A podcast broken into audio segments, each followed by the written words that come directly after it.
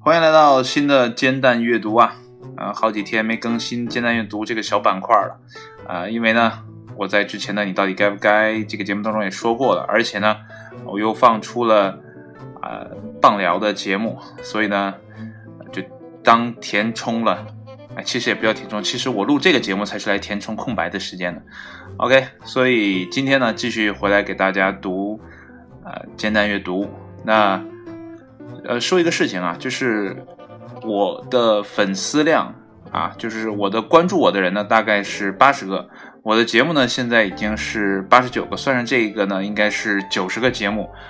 然后呢，我的部分节目在没有转发的情况下呢，可能都超过了九十甚至上百，所以我很好奇，到底是谁在听我的节目啊？所以呢，今天做一个小小的实验，因为呢，这一期呢也要读的是一个科学类的文章，所以呢，我们做一个科学性的实验，就是来做什么呢？就是你到底是不是 human being，就你是不是人类？啊，我想区分一下，我觉得这个后台可能有 AI 在操作，就是它随机的给你呃点几个节目，增加你的收听量啊、下载量啊，或者说是转发量啊，啊让好让你这些主播呢愿意花时间在上面，因为有人关注嘛，就会让你啊驱使你，让你进化去发更多的节目，有录更好的节目去做出来。所以说我很好奇，到底是不是？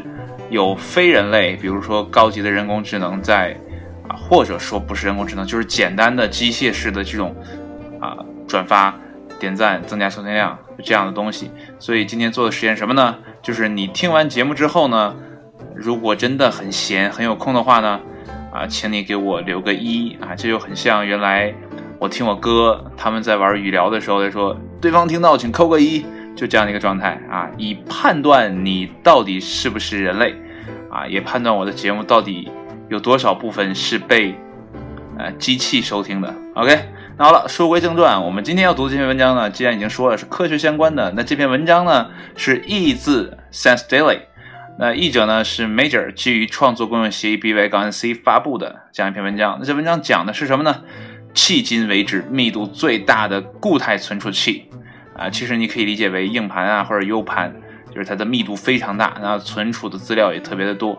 那这里跟大家说一下，就是什么呢？就是我在录节目的时候呢，其实呢这篇文章我是没有读过的，我是边录啊，然后边在看，所以这里会有很多的错误、口误等等等等，包括念英文名字的时候会很不流畅，所以呢大家也多体谅啊。我也是希望通过这样的方式呢，锻炼自己的。眼睛和嘴的这样的一个协调能力啊，毕竟这个节目其实我的初衷是想让自己得到更多的锻炼，所以才这样的。那好了，闲话少叙，我们来看一下到底是怎样密度大的存储器哈。哎，还有一点要说的是，我其实是一个电子控，要不然我也不能跟大家分享这样的啊比较专业的电子类的文章。那我们开始今天的阅读。阿尔伯塔大学呢的科学家们完善了最新的原子级存储技术，制造出了迄今为止密度最大的固态存储器。存储器的能力呢超过当前硬盘的一千倍，就是很大的一个存储能力哈。我之前听说过，好像是日本的某家科技公司研发出了啊，比市面上任何的硬盘这个存储能力都要强的一个。存储器啊，嗯，我不知道这两个东西比到底哪个更强哈，我已经忘了那是哪家公司，好像是 Sony 还是 Panasonic，我记不太清了，反正是一一家日本公司，不知道他们之间的比较会是什么样子啊。那我们继续往下，从本质上讲呢，使用我们的存储器，你可以将 iTunes 上全部的四千五百万首歌曲保存到二十五美分硬币大小的表面上面。啊，物理系博士生新研究的主要作者就是 Roshan Echo，Roshan Echo 啊，我应该没念错哈。啊，五年前呢，我们甚至认为这是不可能做到的事情，这是 Echo 说的啊。那科学家们呢，使用同样由他们开发的制造原子级电路的技术，啊，好好口。可以快速去除或替换单个氢原子，用该技术呢读写内存，意味着让计算机提供了更高效的固态硬盘类型。啊，是好好口啊，就是什么，就是原子替换的这样的一个方式来读取信息啊啊，即将投入使用啊，实际的使用啊。过去的原子级存储器呢，只能在低温下才能保持稳定。但新的存储器呢，能够很好的在常温下运行，所以呢，可以应用到日常的生活当中。啊，这之前我有听说过一些科技方面的内容，就是啊，是量子技术还是什么技术，它要在一个绝对零度的或者说绝对低温的情况下去运作，所以它没有办法啊融入到日常的工作和生活当中。当然了，它的运算能力都会特别的强，但是你用不了，这会有什么意义呢？对不对？但是今天的这个存储器，他说了是要投放到日常的实际的使用当中的啊。我们继续来看，过去的纳米工艺呢，经常被忽略的问题，就是要如何面对最终的使用用户，因为呢，严苛的温度限制了使大规模市场化成为泡影。艾 o 指出，我们的作品呢，在室温下足够稳定。然后呢，精确度上呢却上升到了原子级。Echo 解释说呢，该技术可以直接用于数据的保存。未来的优化方向呢，将包括提高读写速度，以实现更灵活的应用程序。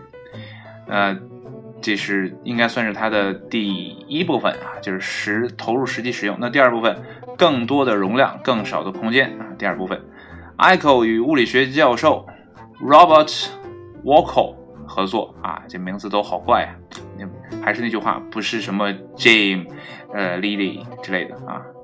他是原子级物理领域的先驱。w a c o 完善了纳米技术，使科学家能够操作硅片上的单个原子。他认为呢，这项技术现已达到了临界点。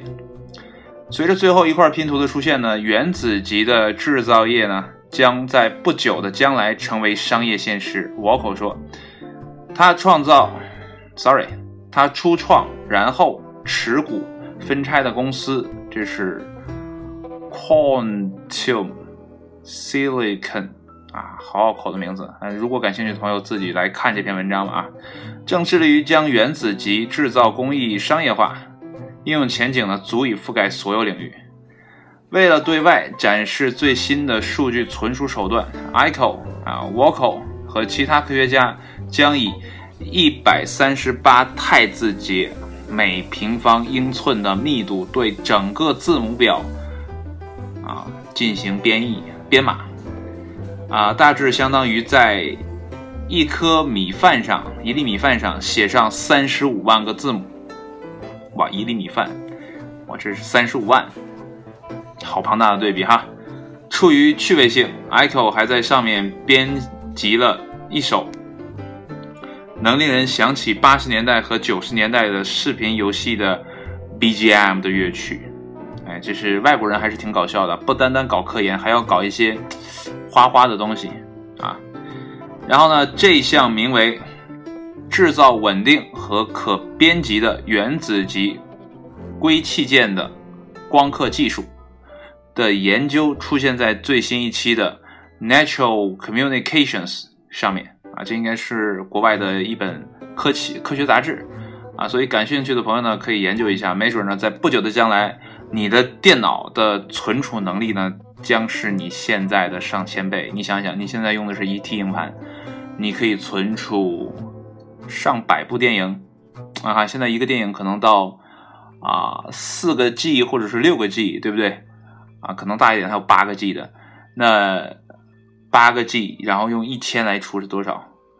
哇，这不太会算啊，这一百多部，对不对？那你要换成再乘以一个一千，哇，好可怕！可能世界上所有的电影都能藏在你的硬盘里，对不对？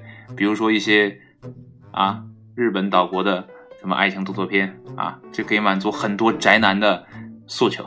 OK，那这期节目呢就到这里了啊！感谢你的收听，哎，别忘了一件事情，就是听完之后，如果你是人类，请扣个一，让我感受到人类的存在。OK，谢谢的收听，拜拜。